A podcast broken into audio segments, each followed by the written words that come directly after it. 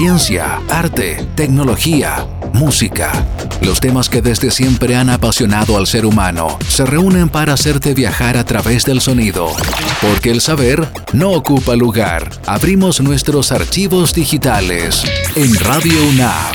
Esto es Código Abierto, un podcast de colección. Contenidos para aprender, disfrutar y compartir. Hola a todos, mi nombre es Carlos Rodríguez y trabajo en el sistema de bibliotecas. Y yo soy Pamela Navea y también trabajo en el sistema de bibliotecas. Hoy hablaremos de la adaptación de la novela Sueñan los androides con ovejas eléctricas de Philip K. Dick. Y de la adaptación que hizo de ella el director Ridley Scott en la película Blood Runner de 1982. Esa es la idea, aquí analizar las obras literarias y las películas que se hacen de ellas. Junto con motivar la lectura y entregar información sobre las películas de una forma entretenida. Entonces, continuando con, la, eh, el análisis de la película de Blade Runner y también con la novela escrita por Philip K. Dick en 1968, ¿no es cierto? Claro. Em, había, aquí hay algo interesante que, a mí me llamó la atención, que lo, lo, vi en un, lo vi en un texto que encontré y y que habla un poco de, cómo es el personaje de Deckard.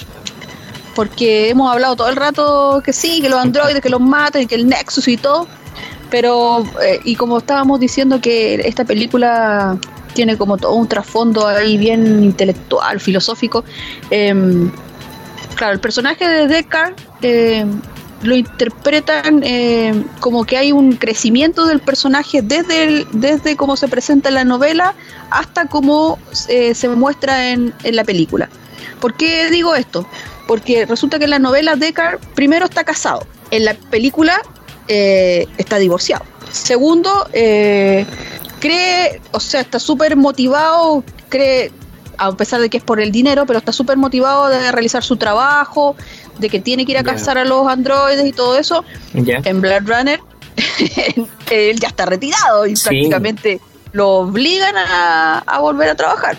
Eh, ¿Sabes qué? Una cosa, la, la, historia en la película, me refiero, eh, si uno la compara con el viaje del héroe, que es un método para analizar las películas, en la cual, en la historia de las películas, es que el personaje de de Deckard, al ser citado o ser llevado por este policía a la oficina de Brian, eh, en ese momento es cuando se produce que lo que en el viaje del héroe se llama el llamado a la aventura. Es decir, el personaje, el héroe, que en este caso es Deckard, es citado a esta oficina y Brian le hace el llamado a la aventura. Le dice, existen los androides que llegaron a la Tierra, hay que cazarlos. Y en el viaje del héroe, el siguiente paso es que el héroe se niega a la aventura. Entonces cuando Deckard le dice a Brian que no quiere ir, que, no, que ya no es su tema, que ya está retirado que de, la, de, ser casa, de ser Blade Runner, el policía le insiste. Y, le insiste para que tome realmente el caso. Entonces es como el segundo llamado. Y cuando le hace ese segundo llamado, él ya tiene que aceptarlo y tiene que entrar a esta historia. Entonces ahí es cuando, según el viaje del héroe, comienza realmente el viaje, porque pasa desde este mundo real, que era el mundo de Deckard, siendo este tipo decepcionado de la vida y todo eso, a este, a este mundo de la aventura, que es el mundo que comienza desde que empieza la casa de, de, los, de, los, de los androides, de los replicantes, en el fondo. Claro, sí, no sé, a mí me causó, o sea, yo cuando leí el texto, yo comparando las dos cosas sí le encontré razón, porque efectivamente el, el Deckard de la novela es como súper inocente. Vive una vida matrimonial, eh, bueno, su esposa se, se, auto, se autodeprime, pero se nota que él es un buen marido porque está preocupado, quiere comprar el animal para que su esposa deje de estar triste. Eh, usan, usan esa máquina esa máquina para, la, es para los sentimientos y las emociones que menciona en la novela. Es que es como claro, extraño. La, la, máquina de empatía, de empatía y tiene, tiene códigos, eh, códigos, uno, es como una máquina que uno programa, uno aprieta el número tanto y ese número significa una función y por lo tanto cuando uno se lo coloca o como que uno toma la máquina, eh, es como que uno se autoprograma tiene unos, números, unos números que son súper chistosos porque, por ejemplo, está el, el, 594, que si uno aprieta el 594, piensa que su marido tiene una sabiduría superior. que de hecho Deckard le pide a la, a la esposa que se llama Irán le dice Irán, marca, marca el 594 para que me dé la razón en lo que te estoy diciendo. Porque como el 594 dice, a mi marido es más sabio, tengo que hacerle caso. Así que si están aburridos sus maridos, marquen el 594 y ahí le encontrarán razón a lo que le están tratando de decir. O no sé, pues hay otro número, el, el número 670, que significa merecido descanso. O sea, aprieto ese número y me voy a dormir y nada me despierta. Y así es como que se van, ya, y cuando pasa esto, no es eso autoprogramarse, no es eso ser un poco medio robot, porque es vivir una programación. Si, si las cosas de los humanos tendrían que venir más espontáneas, no tan programadas, ¿o no? Ahí hay como una dualidad entre la frontera entre si soy humano y soy androide. Soy humano, soy androide. Tengo que tener empatía para demostrar que soy humano. Si no tengo empatía, entonces me paso a hacer como que fuera un androide y eso es terrible. Claro, entonces hay, todo hay toda esa ambigüedad siempre que a mí me, pone como nerviosa. Es la, es la utilización de un, de un aparato científico para cambiarte las emociones finalmente. Y, y sabes que estaba pensando que a lo mejor también hay cierto paralelo con las drogas, porque es como cambiar el estado anímico de una persona con, con un alucinógeno, con algo extra corporal que no lo trae, sino que piensa que con, que piensa que con eso externo, ya sea el alcohol, una droga, un alucinógeno, etcétera, eh, cambia tu actitud y va a cambiar tu forma de ver la vida, porque te sientes como más alegre o el estado que, que sea en el fondo. En este caso es una máquina y cambia el estado anímico de las personas y la y las convierte en algo que no son o trata de quitarles lo malo y sentirse mejor en el fondo. La, novela en sí, todo el trasfondo de la novela eh, está hablando todo el rato de la vida, de las fronteras de la, de la vida, eh, de la vida y la muerte, de la vida humana o la vida, ¿cómo se llama?, creada artificialmente. Por ejemplo, el libro es súper bonito porque parte con una... ¿cómo, ¿Cómo es que se llaman? Es como como esas notas que hacen como dedicatoria, que es una que es como sub, es una subhistoria pequeñísima que habla de, no sé si lo recuerda, pero habla como de una tortuga ah, que falleció. Una tortuga que, que obviamente eh, es en una parte exótica, no me acuerdo bien el lugar, pero... Nueva Zelanda parece que era. Sí, es una, es una, es una, una parte parece, y la, esta tortuga, obviamente como sabemos, las tortugas viven muchos años, más de 100, 120, 150 años, son muy longevas, entonces es la tortuga la que murió una tortuga que a lo mejor podría pensar, ya ahí una tortuga, pero para esa tribu la tortuga murió y, es casi como, como que representa algo súper importante. Entonces, de esa primera cita que tiene o, referencia que tiene el libro, hasta cuando termina la novela, la novela termina con que Deckard encuentra un sapo y él jura que el sapo es, eh, es de verdad, es, es un sapo real que no es sintético, no es artificial. Eh, y lo agarra y está súper feliz. Más encima el sapo es el animal favorito de este chico, este tipo Mercer, de la, de la religión del mercerismo, entonces piensa que son todos símbolos y se lleva el, sapo este a su casa y se lo muestra feliz a la, a la, esposa y todo, pero la esposa y él se programa y aprieta el 670 y se va a descansar después de haber hecho todo lo que sabemos de retirar y pelear con los androides y todo, se va a tomar ese merecido descanso, pero resulta que la esposa revisa eh, el, anfibio este y se da cuenta que es falso, se da cuenta que es falso, entonces toda esa ilusión que Deckard eh, por un momento tuvo de que por fin, eh, no sé, tenía algo vivo, es mentira. Y eso, y eso así termina la novela un poco, entonces como que te pegan, ¡pum! Todo lo que tú crees se puede, se puede ir venir abajo eh, en un segundo. Y Irán, eh, la esposa que se llama Irán, eh, le tiene un poco de pena, entonces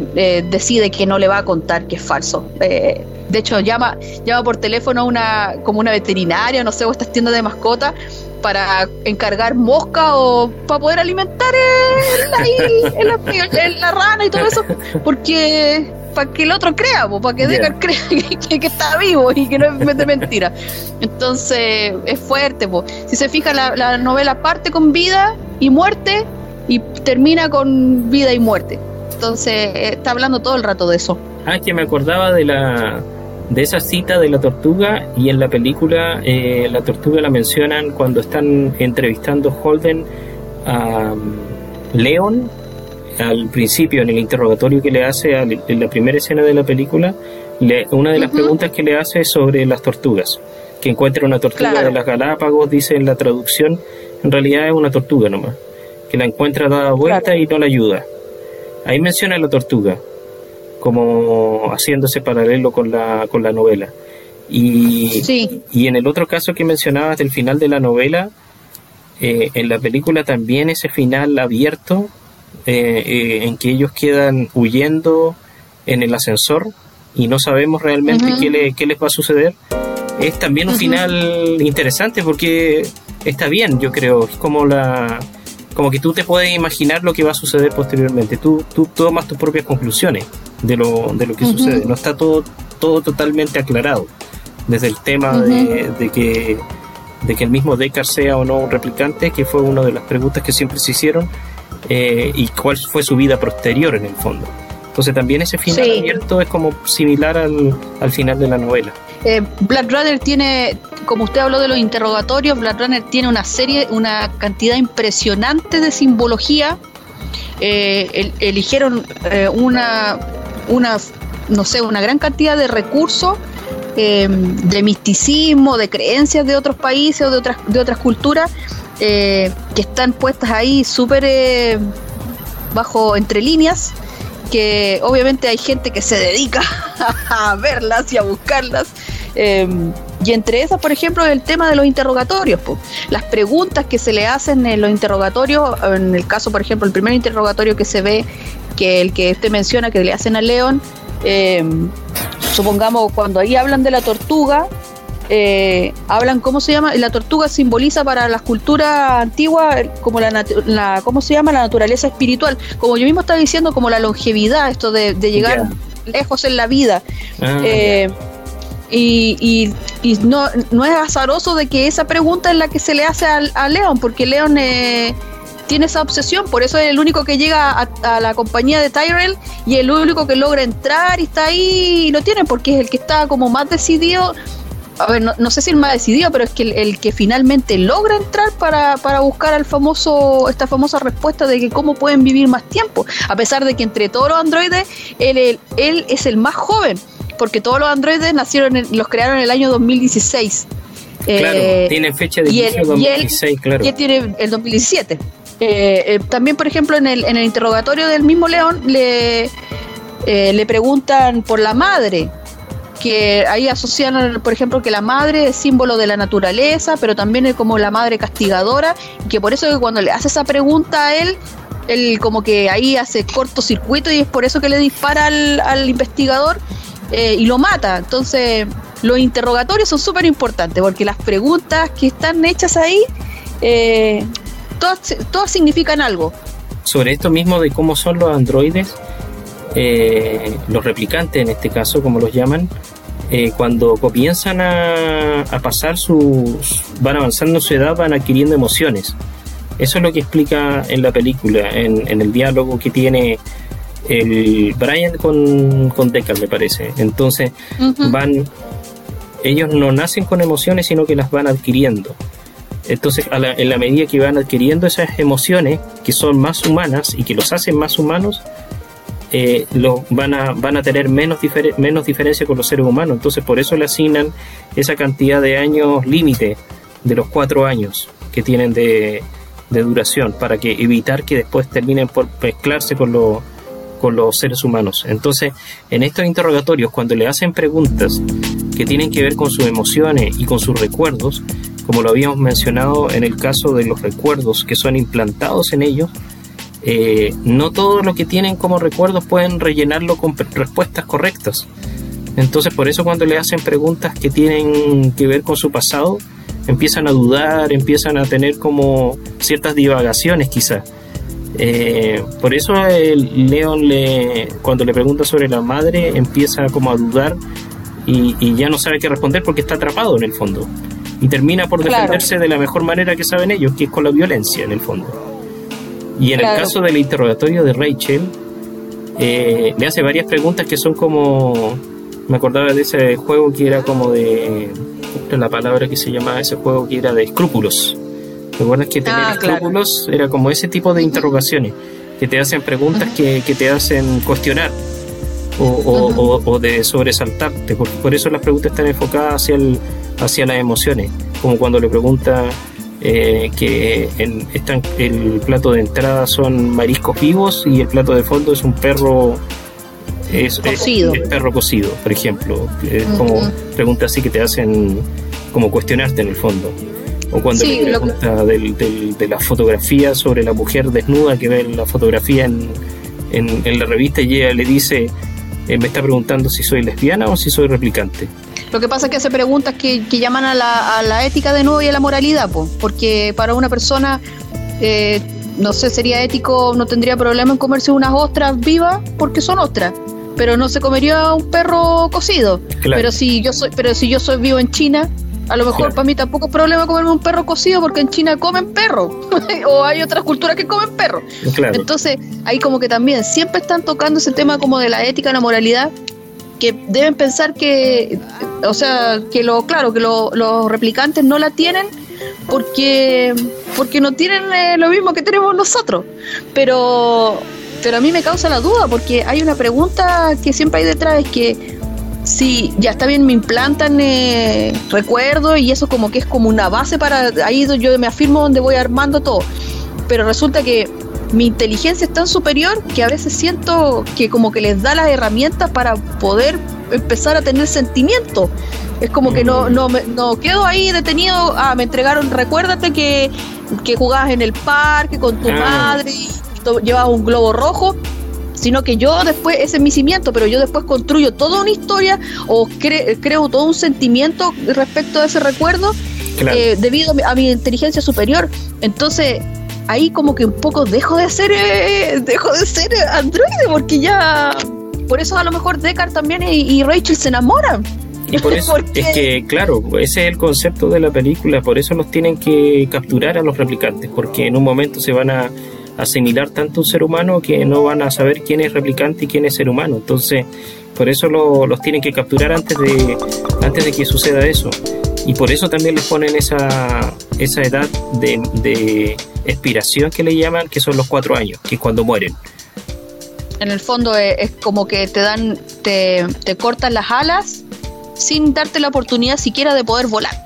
Porque crean algo tan maravilloso, algo tan perfecto como todo el rato se habla gente que está súper capacitada, que tiene mucha fuerza, que tiene mucha inteligencia, que es tan bacán que inclusive puede crear sentimiento, enamorarse, eh, podría estar el, el, top de top, pero el humano tiene miedo de que ese top de top no, no es como que nos coma, o sea, nos transformaré yo en la, parte superior de la cadena alimenticia y nos van a eliminar. Entonces, ¿qué hacen? Te corto las alas antes de que tú puedas llegar a ese punto y te doy cuatro años de vida solamente. Y si uno lo piensa, es súper cruel, súper cruel si uno más encima se da cuenta de eso, porque si no me doy cuenta da lo mismo. Pero ellos se dan cuenta, por eso están tan obsesionados en querer buscar eh, eh, poder vivir más. Pues se han visto tantas cosas, como dice Roy Bati, eh, que a todo esto Bati significa loco. Ah, mira, qué buen nombre. Ese es el significado, de, el, significado del nombre. Bati significa loco porque están es una referencia a los, a los arcanos de las cartas de esas que se sacan la suerte y en el arcano está el loco, pues el loco que no sigue la normativa. El loco se sale de la normativa. El loco siempre anda buscando otra respuesta. Y así está construido el personaje de Roy Batty, pues es el líder, es el que está obsesionado con ir a ver a Tyrell porque él quiere saber cómo puede cómo puede seguir viviendo. Entonces, ve, ahí hay otro, hay otro hay otra simbología. Y en el caso de Rachel con su interrogatorio, cuando tú dices que ellos, o sea, descubrir alguna una verdad así tan fuerte, ella es como la que reacciona de forma más humana también en el fondo, porque vemos que ella era una persona que estaba en su mundo y que y su mundo era ese de ser un asistente dentro de esta gran corporación y ser parte de la empresa de Tyrell. Y, cuando conoce a Deckard por primera vez ella se presenta como una mujer orgullosa eh, que está como súper bien eh, emocionalmente eh, y, que, y, que sonríe sarcásticamente incluso cuando le dicen tienes que probar el hacer el test con ella pero después hasta ese momento vivía vivía una vida feliz porque no estaban vivía en desconocimiento. Exactamente pues exactamente. Entonces cuando cuando ella después lo descubre se, se le derrumba todo el mundo alrededor y, y comienza a vivir ese, esa transformación en la cual le, dice en un momento a, a Deckard que ya no, no sabe si sus sentimientos o sus emociones son de ella o son los recuerdos de la sobrina de, de Tyrell. dicen que en esa escena de esa escena precisamente del interrogatorio todo todo lo que pasa ahí también es muy simbólico por ejemplo el tema del búho que ya lo hablamos que es el tema de los animales de lo artificial y lo real pero resulta que eh, como lo comentábamos en otro momento eh, también hace alusión al búho de Minerva eh, y Minerva en, la, en lo, ¿cómo se llama? Los griegos significa la sabiduría. Entonces toman el, toman el concepto como que Rachel, es la diosa, eh, eh, simboliza como Minerva, es como la diosa de la sabiduría, que está ahí con su búho. Y que efectivamente, porque Rachel es la que hace que que Deckard descubra que, que no, no odia a los replicantes, porque de hecho cuando la cuando Rachel le dice todo eso y se pone a llorar, a él le da le da pena y se arrepiente de haber sido tan cruel y, por eso le dice, no, no, no, no te preocupes, estoy bromeando, en realidad no eres replicante, sigue viviendo tu vida. Es por primera vez Deckard como que se pone en el lugar de una máquina, entre comillas, y siente pena por ella y se retracta. Entonces ahí hay un simbolismo que, que, ponen.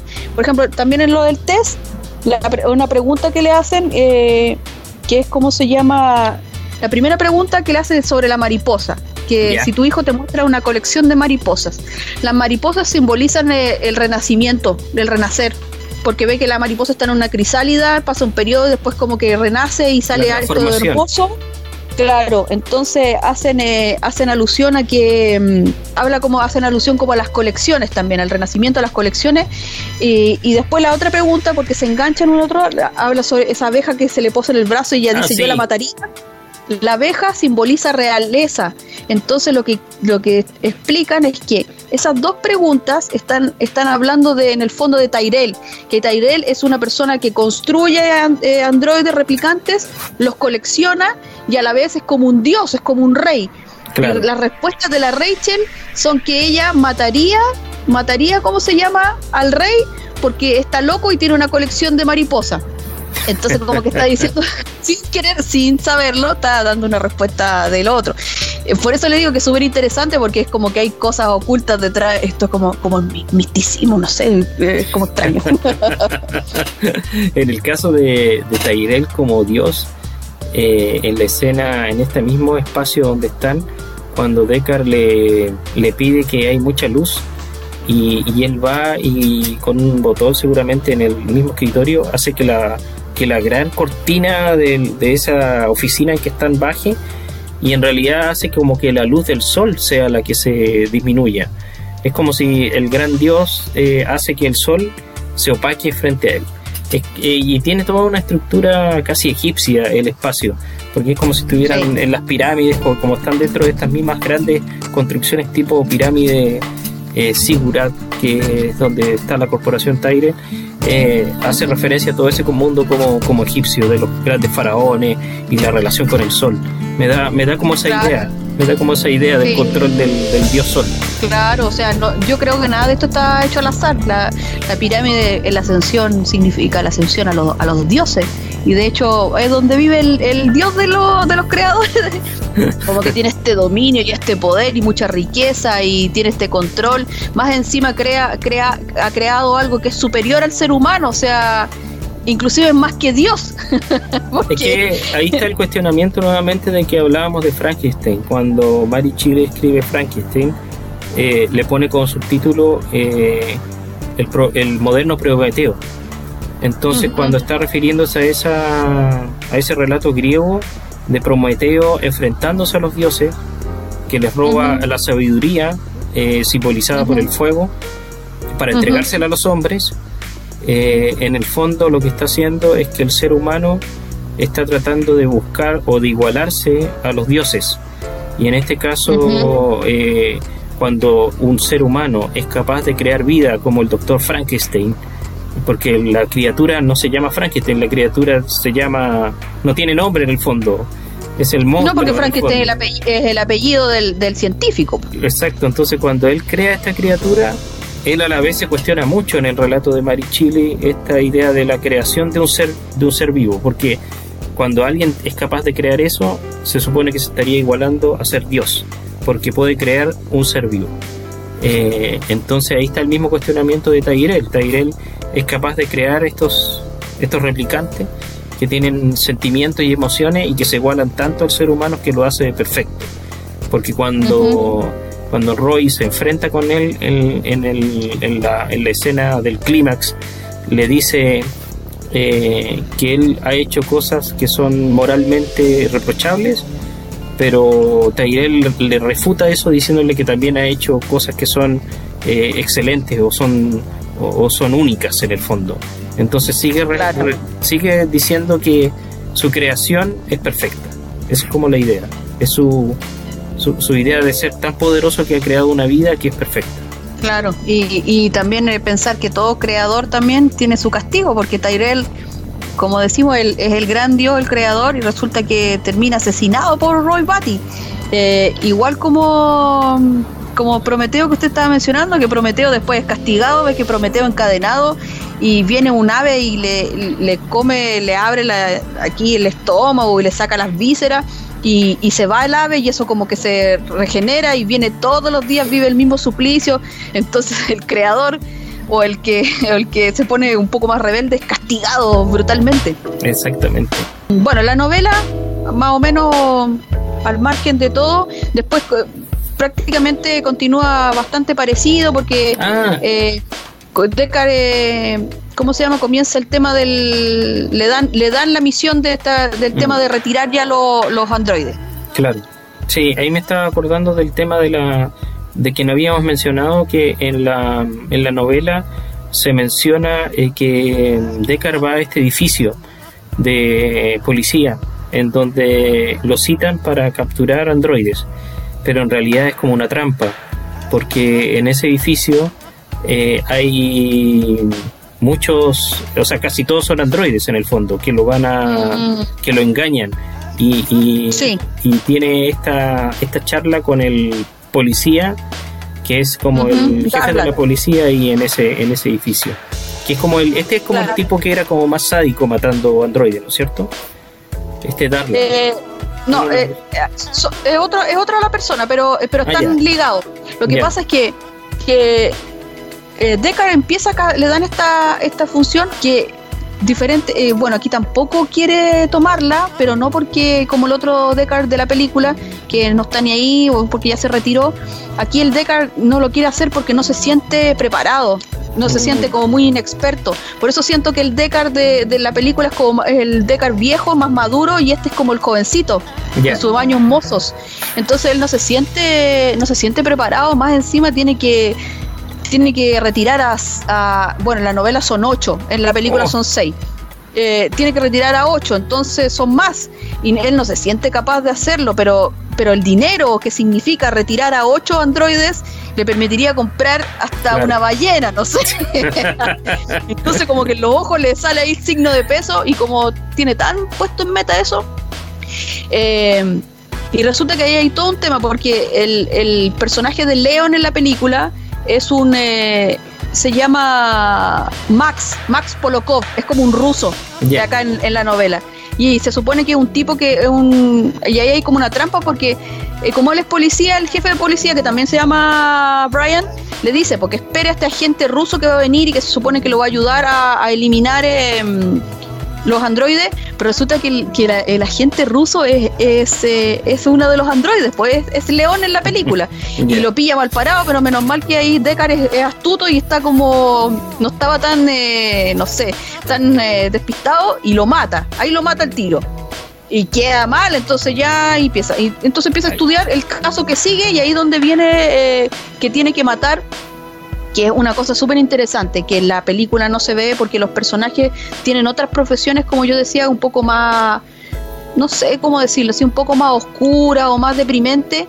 Acá los, los androides son más, no sé, como más cultural, más sociales, son más, más bellas sus profesiones, no sé cómo mencionarlo. Y tiene que buscar a una, a una, a una chica que se llama Luba Luf, que en este caso sería como la cuando va a buscar a la Zora al ah, cabaret, esa cosa, aquí tiene que buscar a esta chica que se llama Luba Luf. Pero Luba Luf es una cantante de ópera. Y resulta que a, Deckard le gusta la ópera. Más encima es un hombre culto que le encanta. Entonces cuando la va a buscar, por primera vez, eh, llega al teatro de la ópera y la escucha cantar. Y se queda ahí escuchándola cantar y todo, disfrutando, que canta, justo está cantando más encima un área de, de la flauta mágica de Mozart, que es muy famosa.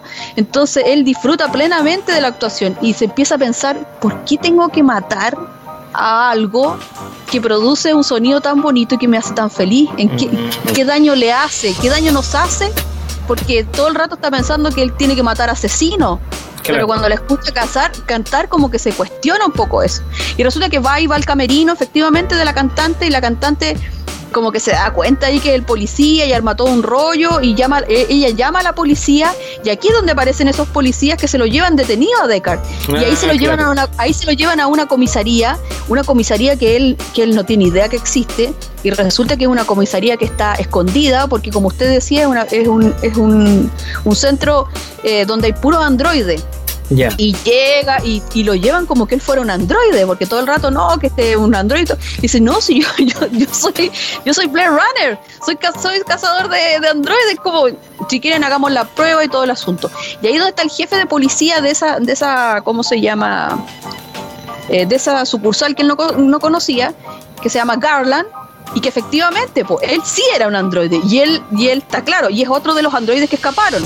Por eso son más androides. Y el que usted menciona que viene es, es un otro Blood Runner que aparece y que lo llaman para que le haga la prueba, el test a Deckard, para, para saber si es cierto lo que está diciendo, si es, ¿cómo se llama? ¿Es humano o es, o es androide? Ya, y ahí tienen toda una discusión y efectivamente se da cuenta al final Deckard que Garland es, el es androide y lo elimina. Y ahí lleva tres lleva dos eliminados porque la cantante de ópera la tiene ahí como en la vista. Y, este cazador de recompensas también tiene, o sea, perdón, este otro Black Runner también tiene dudas de él. Porque le dice, ¿pero te has hecho el test?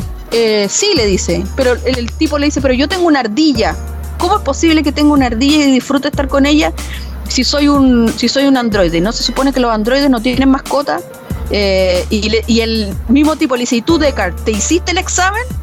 Y él queda pensando porque la película no responde esa pregunta a la Rachel, que hay como en Pero aquí, pero aquí la novela sí le responde, le dice que sí, que cuando entró al, a esta cosa de la policía le hicieron el examen y dio negativo. Entonces por eso él está consciente de que no es un, no es un androide.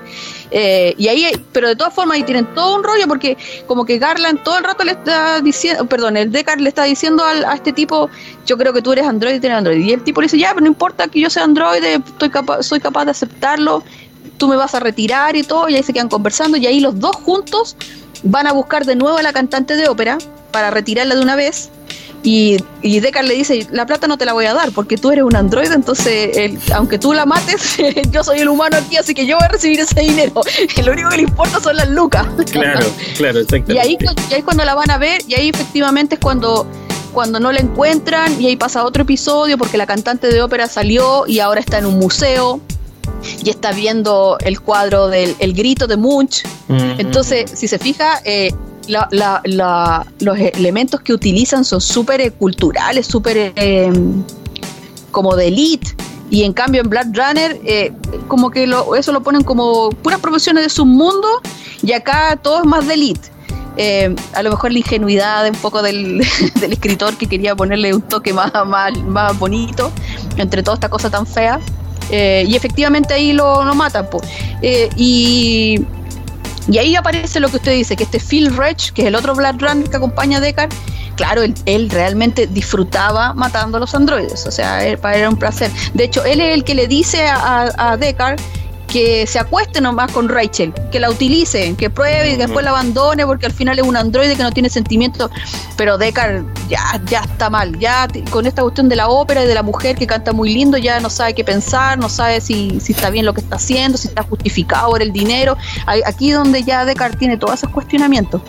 Es interesante todo este tema de cuestionarse o no eh, si, si está bien lo que están haciendo como como asesinar personas o como le dicen en la película, replicar, o sea, retirar en vez de matar o de asesinar. Usan esa palabra.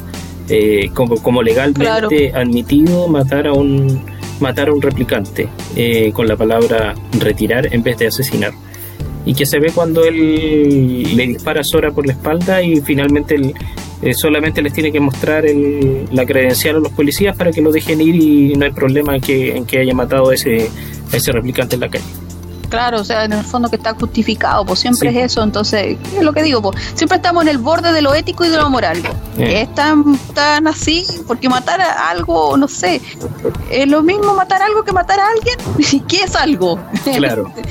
Que es, lo algo mismo o es alguien? Porque ya, tiene sentimiento. Y eso mismo se puede llevar al momento en que, en que Deckard eh, se enamora de, este androide, o sea, de esta replicante, que es Rachel en el fondo. Entonces también hay un cuestionamiento de él si es normal como ser humano enamorarse de un, de un ser que es artificial en el fondo, que no es, no es real. Entonces también hay un cuestionamiento entre, entre las relaciones humanas y, robóticas o, androides. Eso también es otro tema ahí en la, la relación entre los dos. Sí, en la novela lo importante no son, si bien son el, como, como la causa por la que se lucha, los androides no son lo más importante. Aquí no es lo más importante. Aquí lo más importante es Deckard, y su conciencia, el, tema de la vida. Mm. Entonces aquí los androides pasan los asesinatos y la, relación que tiene con ellos pasa sin pena ni gloria. De hecho, Roy Batty en la película es, es hay todo el encuentro de ellos es un simbolismo eh, increíble, poético y todo. En la novela no, va, va a ese edificio, lo encuentra, mata a la Pris y, y, mata al Roy. Y, y San se acabó. Y más encima el Roy está con la esposa, porque tiene una esposa y todo. Los mata a los tres androides, de una. Y no hay nada, no hay ni siquiera una interacción y todo eso. Entonces es como, aquí lo más importante es Deckard y cómo él vive su vida y las penurias que está pasando y los cuestionamientos que se hace y, si son tan importantes y cómo llega al final. Eh, totalmente, en ese sentido, aquí el foco es totalmente diferente al, de la película. Eh, me hiciste acordar que en la película, de la hay todo, ah, hubo todo una, una, discusión entre Harrison Ford y Ridley Scott, eh, director de la película Blade Runner, por el tema de que el personaje iba o no iba a ser considerado un replicante en ese momento. Eh, entonces, eh, Harrison Ford optaba porque no fuera replicante y Ridley Scott sí quería que lo fuera. Eh, finalmente se dejó en incógnita la respuesta. Pero dentro de esa discusión también entró el eh, Rutger, Hauer, que es el actor que interpreta a Roy, Roy Batty en la película que también a él, él pensaba que no debería haber sido considerado un replicante Descartes, porque para él, como desde el punto de vista de su personaje, era enfrentar un replicante con un ser humano. Ese era lo importante del, del conflicto y de esa escena final, el enfrentamiento entre un ser humano y un replicante, porque si no hubiese sido el enfrentamiento entre dos replicantes finalmente. Y, no le encontraba mucho sentido a eso, sino que este enfrentamiento entre un ser artificial que le demuestra a un ser humano eh, que puede llegar a tener el mismo nivel de, de sabiduría al, al enfrentarse con, con, él. Lo que quiere es que en esa escena final, cuando están en la azotea, y él finalmente deja de ser un asesino, sino que le salva la vida a Deckard, de alguna forma está haciendo esa transformación en que este ser artificial adquirido un, nivel de emociones que lo hace ser incluso eh, salvador de alguien. Entregar esa. salvar la vida de alguien. Y, puede entender el sentido de la vida, que es finalmente su discurso en, la azotea, cuando le dice que ha visto cosas que los seres humanos no han visto y que y, le da esa frase famosa eh, que a todo esto esa frase es original del mismo, del actor, no estaba en el guion. Eh, hay una parte en que el guionista, David Peoples, que es el guionista que escribió ese, ese diálogo donde dice que las puertas de Tannhauser y todas esas cosas que ha visto. Sí, los rayos C y todo eso. Exactamente. Él había escrito un, un monólogo que era largo y que tenía varios conceptos como esos nomás. Pero esa última frase que dice el personaje, cuando dice, cuando dice todas estas cosas se, se perderán en, en, las lágrimas, en el las lágrimas que se perderán en la lluvia. En la lluvia. claro, se perderán en el tiempo como lágrimas en la lluvia. Esa frase se la inventó el actor Roger Howard cuando estaba leyendo por primera vez el guion. Y me hacía mucha gracia que él cuando estaba leyendo el guion eh, mirara al guionista y le dijera con el gesto eh, de sonrisa irónica en la, en la, cara que él estaba inventando ese, esa frase y él no la, no la tenía en el guion. Entonces a él le gustó mucho y la dejaron finalmente en la película. O sea, si me pregunta, fue completamente sublime, entonces que un ruso, ¿es ruso parece que él o no? O no sé qué cosa es, pero tan grande y tan así como gigante y que parece casi como un dios, no sé, nórdico, eh, que pueda inventar, por ejemplo, y decir algo tan dulce y tan bello que muchos decían que con esa voz en off de una de las versiones lo habían destruido porque no necesitaban decir nada más y con esa frase uno cada cual sacaba sus propias conclusiones y el que quería hasta se ponía a llorar porque es súper poético lo que dice. Eh, me hizo acordar... Un, segundo, la, esa misma frase de, ¿Mm? de todas estas cosas, eh, él la usó, esa misma frase, para el título de su autobiografía. Cuando él escribió su memoria, Roger Howard la tituló Todas esas cosas. Eh, ese es el nombre de ah, su autobiografía. Sí, es que me hizo acordar que ahí también, eh, cuando usted hablaba de Roy Batty, el tema del ser salvador, ahí hay otro simbolismo, porque eh, ve que como él está envejeciendo, le empiezan a, fallar los órganos eh, y le falla la mano. Entonces él, en una búsqueda de sentirse todavía vivo, toma un, saca un clavo y el clavo se lo entierra en la mano y ahí le duele y grita porque es como la forma de decir, oh sí, todavía siento.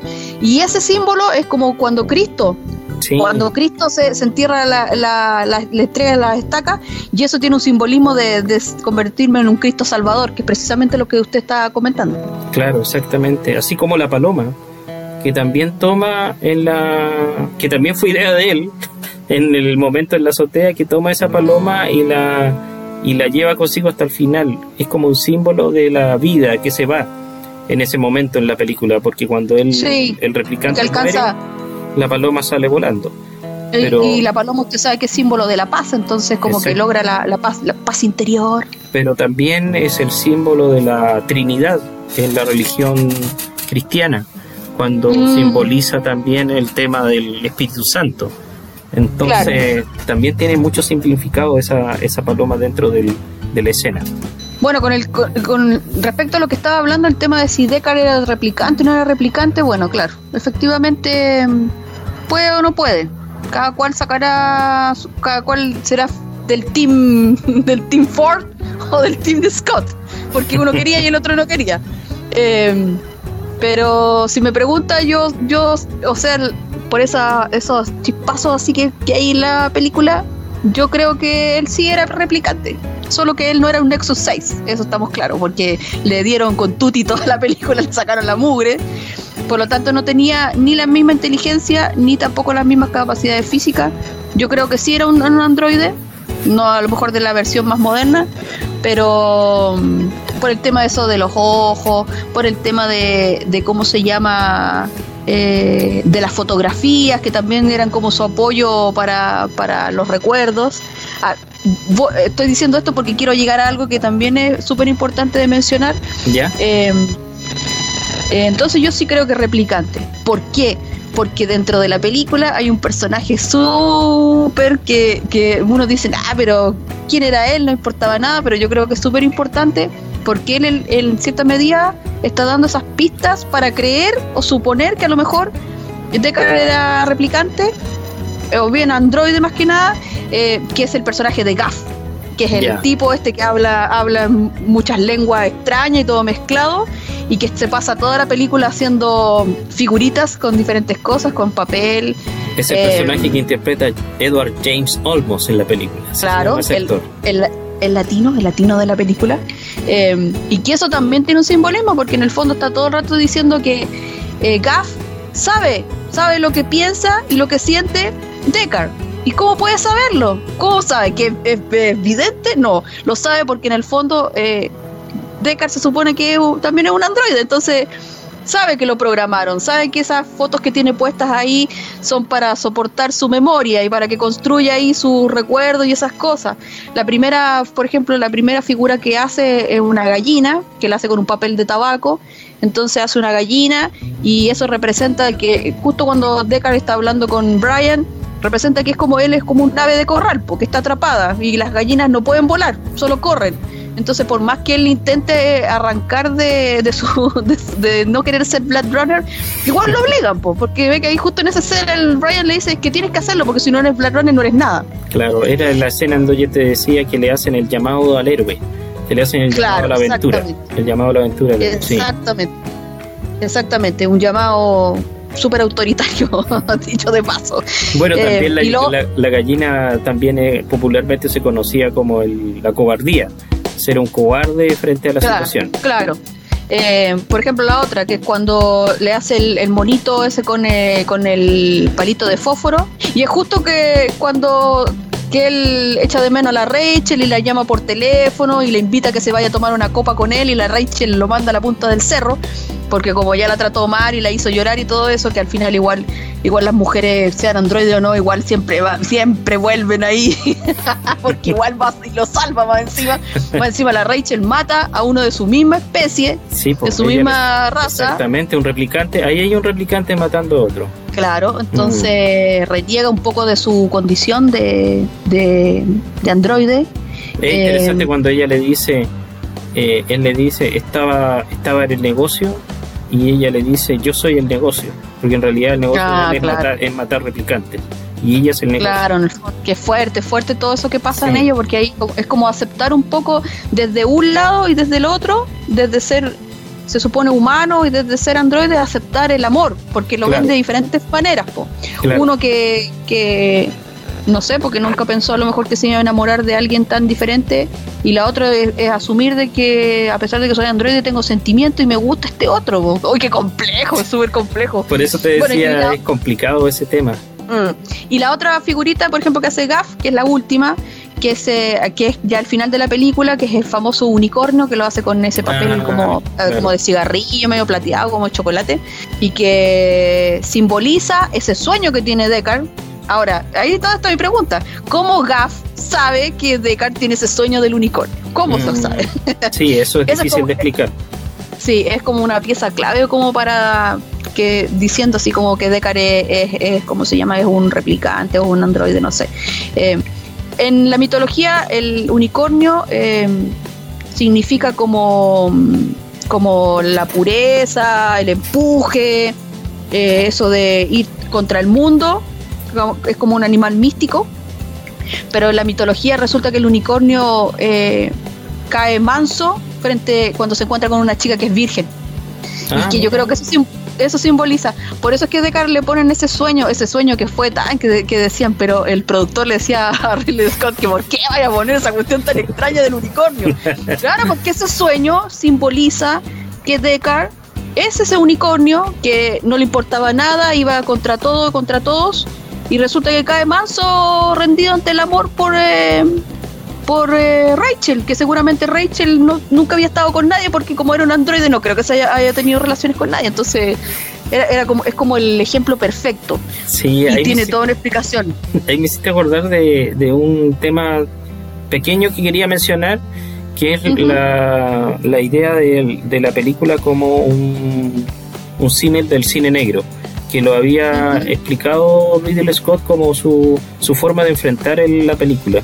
Entonces, dentro del cine negro, que es el, el film noir, que es las películas eh, de los años 40 y 50, eh, en las cuales eh, existía un personaje que no necesariamente era un detective, pero que iba a resolver un caso determinado y que tenía cierta estética y cierta forma de presentarse muy común entre ellas, por eso se llamó como un género aparte, esta estética de los personajes en blanco y negro, con, con mucho contraste en, el, tema de la iluminación.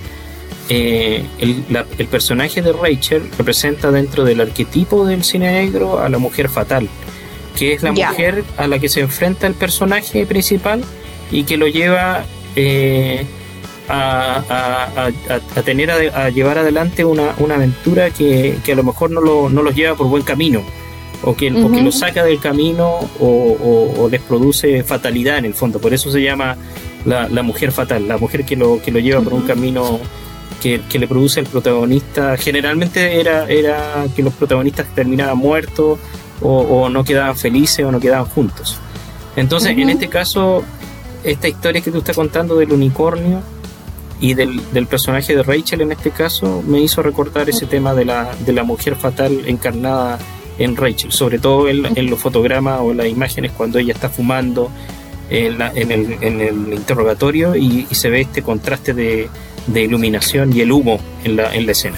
Hermoso, hermoso. Eh, eh, y es como ver eh, la, el cuadro, el cuadro que estábamos hablando de, de Ah, sí, hablando antes. Sí. Es, como lo mismo que estábamos hablando, sigue teniendo esa misma estética. Sí, es Hay otro, hay otro personaje también que me gustaría traer a colación y que no, no hemos mencionado para nada, que es el chino, el chino que hacía los ojos, que, está en, ese como, en esa como tienda que está todo congelado. Eh, que eso también es, como, también tiene ahí, hay, toda una explicación de que también tiene mucho simbolismo. Eh, el, que actor se llama James Hong. Claro, eso no sale en la novela, para nada. Para nada la novela ya no, ya nos salimos un poco de eso, pero es súper interesante porque esa, esa escena se conecta después con la otra escena de cuando están, Pris está con, con Sebastián y llega Roy Batty hay, hay, como, hay como una conexión entre esos dos momentos. ¿Por qué? Porque, por ejemplo, están en, están en esa tienda, como que está todo congelado, entonces hablan que el agua, em, el agua representa como algo, es como un elemento de fluidez y resulta que el agua está congelada, entonces significa que el movimiento se detuvo y que están ahí como atrapados, atrapados en esa situación. Por eso se eligió hacer, eh, hacer eh, esa escena así, que eh, yo vi el documental y el, y el chinito dijo, hoy, pero es que este papel tan chico no vale la pena pasar tanta penuria.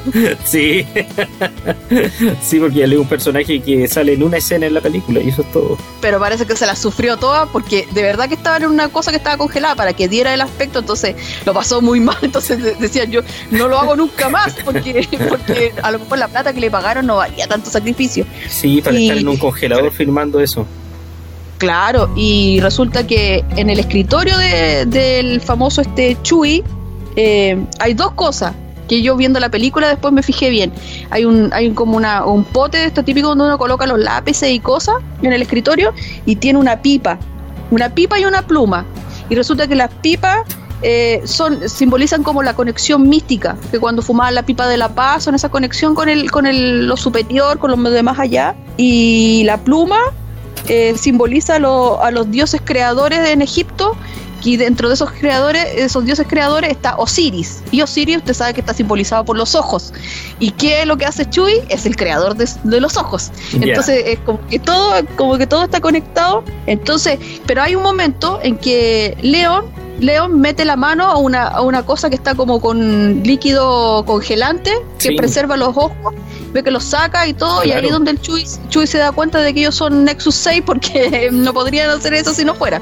Y eso es como un símbolo de que yo estoy por sobre lo humano y por lo tanto puedo meter la mano, sacar el ojo eh, y no me pasa nada. Mm. Y eso se conecta con la otra escena que estaba mencionando, que es cuando Pris está con Sebastián eh, y ya llega Roy Batty y están en ese, en ese, en el edificio este que estábamos hablando, y hay un momento en que el Sebastián le pide a ellos que le den una prueba de que, de que son eh, que son Nexus 6 eh, y ahí donde Batty se enoja y le dice no somos no somos computadores somos somos cómo se llama somos como una vida superhumana algo así sí.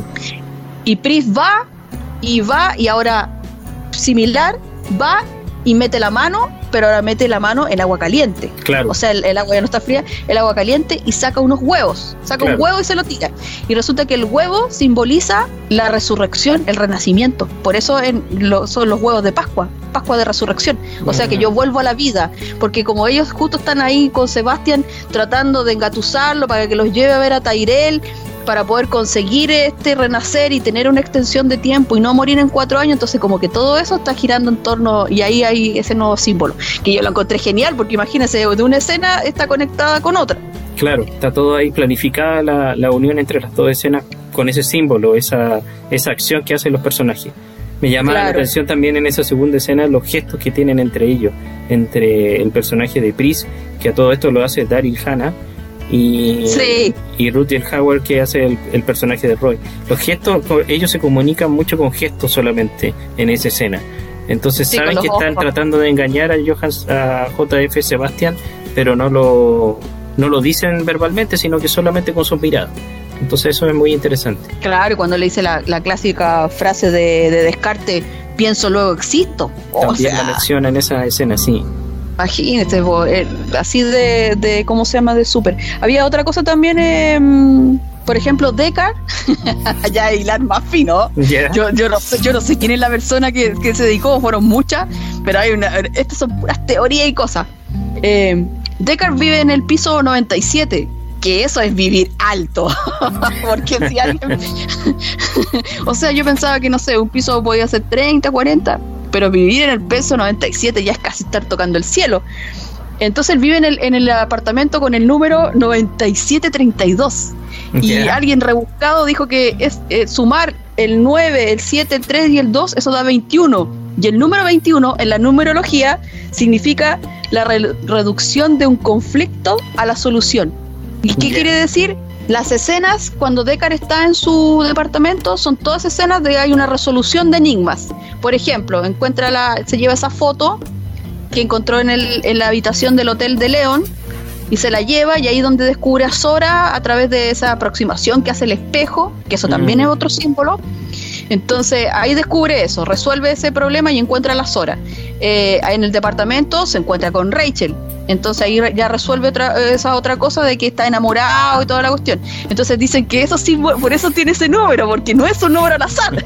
Entonces yo digo, wow, o sea, si es verdad, por Dios, que alguien me diga que, a quién se le ocurrió, quién se le ocurrió todos esos detalles, porque son súper pulpo. Podría haber sido cualquier número nomás, por el, no sé, el 88, pero no, te tiraron que vivía en el 97 y con tales números para sumar tanto. Entonces, estaba como, como súper interesante. Me hiciste eh, ahora que esa escena donde él analiza la, la fotografía con esa máquina eh, foto, que quiero, quiero esa máquina, quiero esa máquina para eh, Es, la, que me causó, a mí me causó mucho impacto con la primera vez que la vi y me gustó mucho. Siempre me ha gustado esa escena del análisis de ese tipo o de esa forma de la fotografía, porque no solamente la analiza la fotografía así como quien dijera eh, plana, sino que le adquiere cierto relieve y se va hacia el fondo de la habitación, incluso cruza la habitación y a través del espejo ve lo que está sucediendo en otra habitación dentro de la misma fotografía. Entonces, eso es súper interesante eh, haberlo visto. Era como súper revolucionario para mí verlo en la, en la pantalla utilizando esa máquina. O sea, ¿qué más de ciencia ficción que es esa máquina?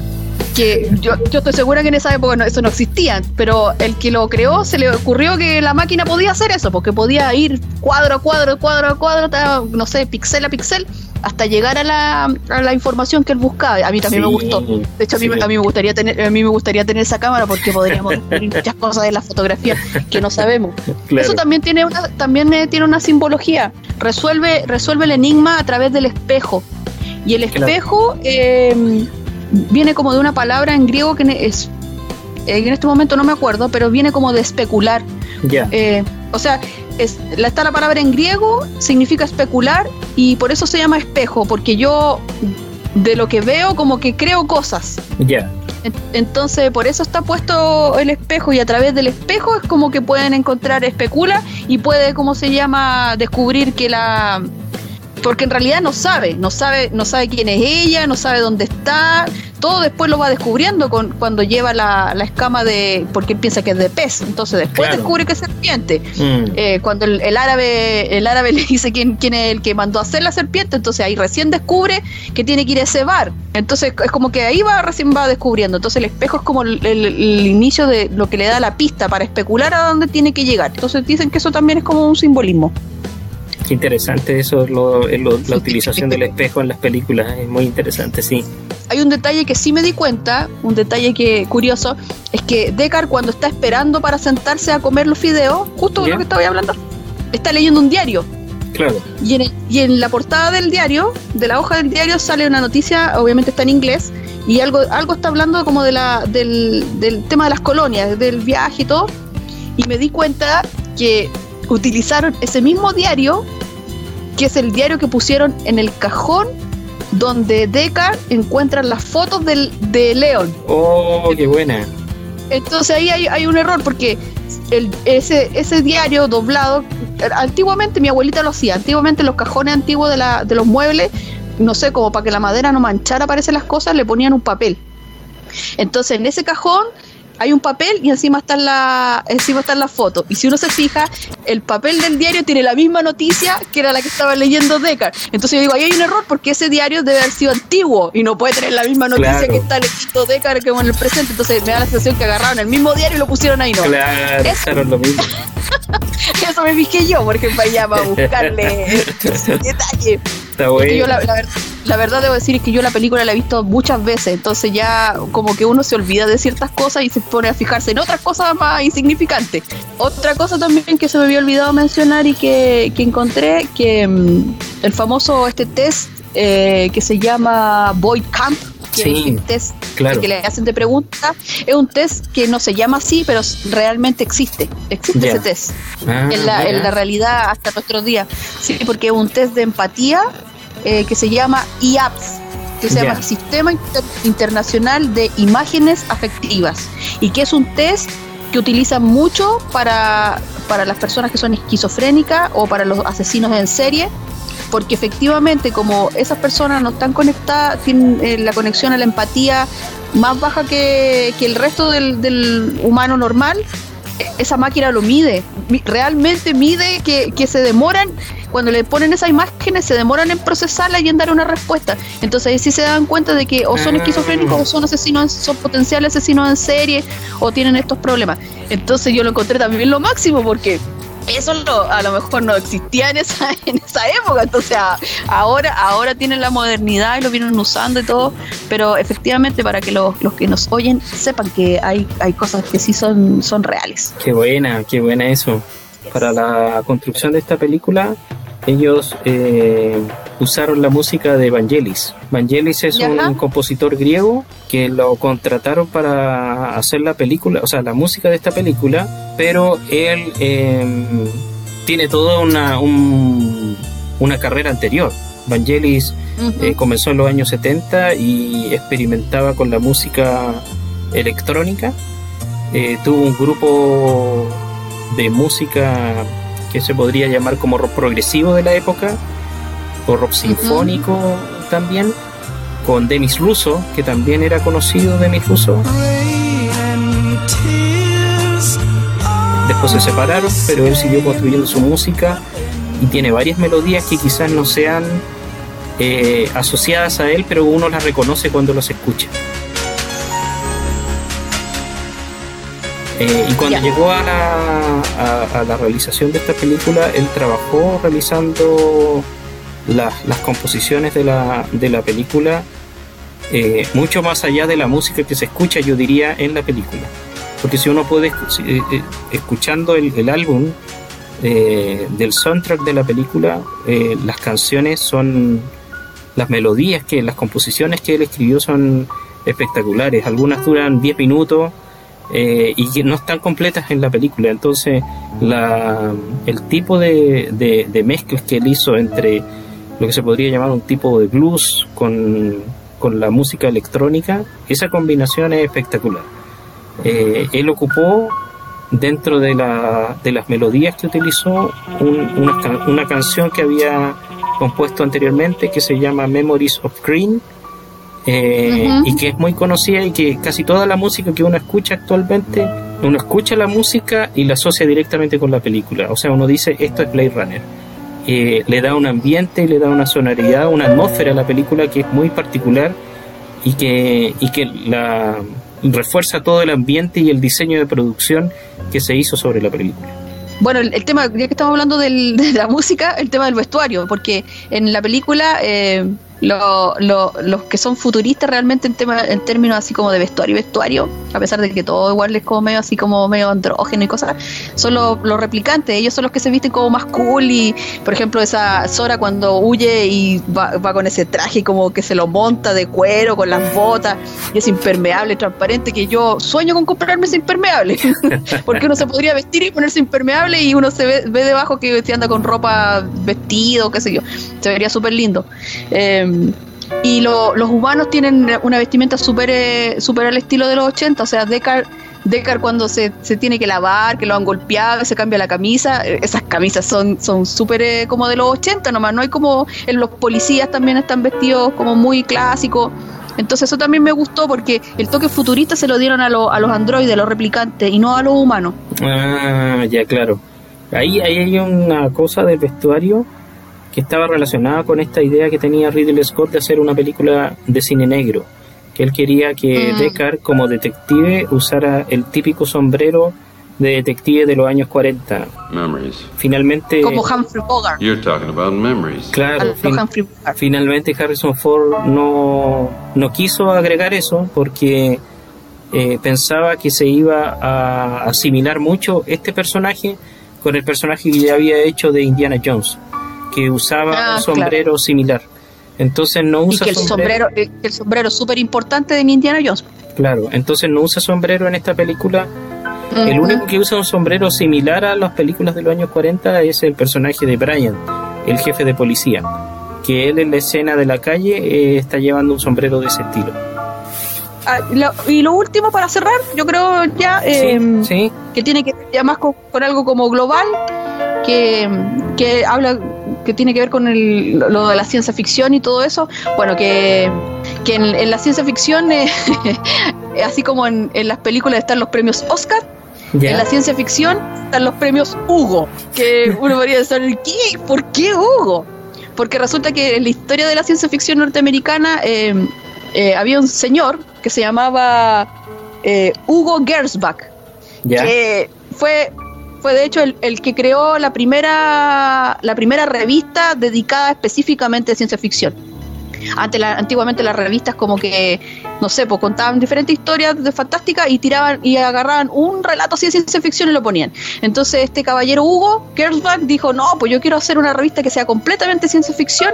Em, eh, y creó la, la revista Amazing Wonder Stories es, como el icono, así como de, los norteamericanos.